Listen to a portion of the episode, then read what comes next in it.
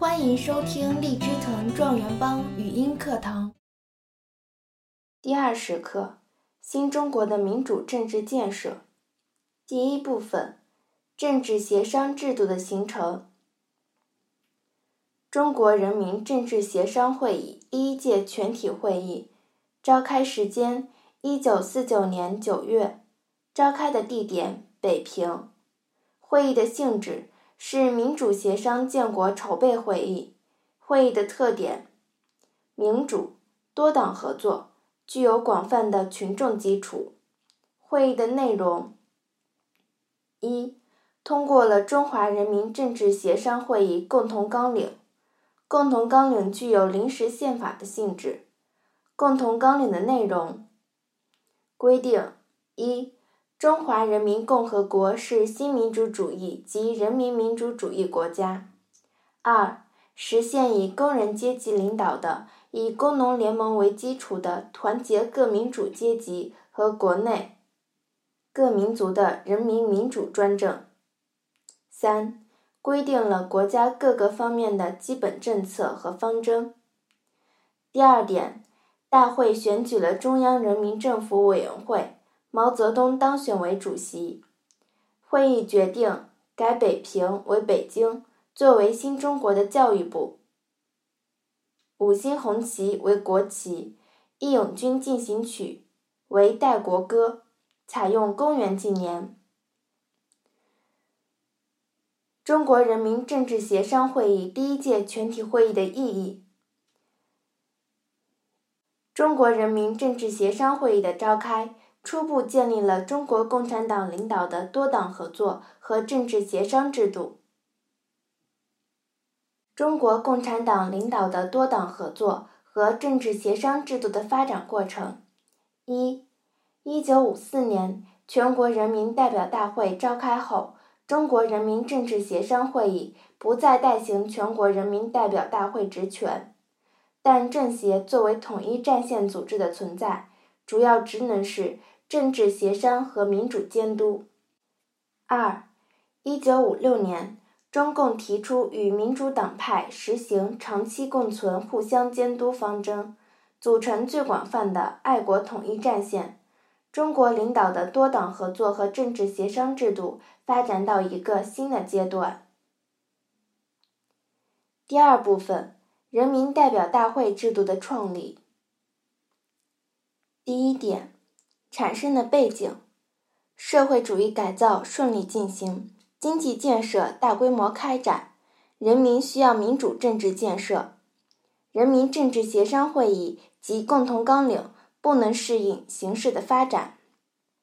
第二点，人民代表大会制度规定：一、中华人民共和国的最高权力机关是全国人民代表大会；二、人民行使权力的机关是全国人民代表大会和各级人民代表大会。三、全国人民代表大会是行使国家立法权的唯一机关。第三点，确立的标志：一九五四年九月，第一届全国人民代表大会在北京举行。大会通过了《中华人民共和国宪法》，宪法规定。中华人民共和国全国人民代表大会是最高国家权力机关，这就以国家根本大法的形式确定了人民代表大会制度。宪法体现了人民民主和社会主义两大原则，是新中国第一部社会主义类型的宪法。大会选举毛泽东为中华人民共和国主席，朱德为副主席，刘少奇为全国人大常委会委员长。大会决定任命周恩来为国务院总理。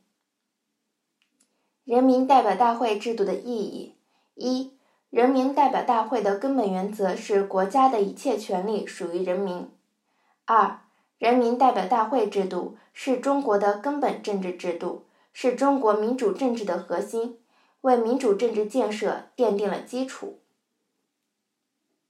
第三部分：民族区域自治制度的建立。产生的背景：为了实现民族平等、民族团结和各民族共同繁荣，共同纲领明确规定，在各少数民族聚居的地区，应实行民族的区域自治。一九五四年宪法正式确认民族区域自治制度为中国的一项基本政治制度。民族区域自治的含义，就是在中央政府的统一领导下，各少数民族聚居的地区设立自治区域和自治机关，由当地民族当家作主。管理本民族地方性的内部事务，行使自治权利。实践：一九四七年内蒙古自治区成立之后，二十世纪五十年代，新疆维吾尔自治区、广西壮族自治区和宁夏回族自治区相继建立。一九六五年，西藏自治区成立。民族区域自治制度的意义。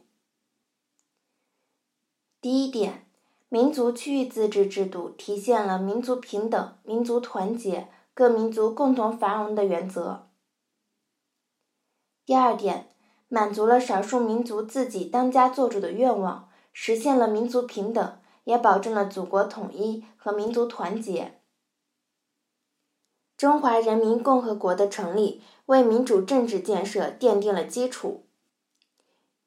新中国民主政治建设的主要成就：一、中国共产党领导的多党合作和政治协商制度建立；二、建立并完善了人民代表大会制度，这也是民主政治的核心；三、民族区域自治制度等，形成了具有中国特色的民主政治。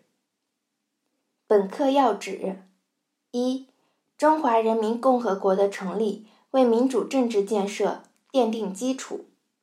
二、人民代表大会制度作为我国的根本政治制度，是中国民主政治的核心。三、中国共产党领导的多党合作和政治协商制度，推动了广泛的爱国统一战线的发展。四、民族区域自治制度体现了民族平等、民族团结和共同繁荣的原则。更多学习资源，请关注微信订阅号“荔枝藤”。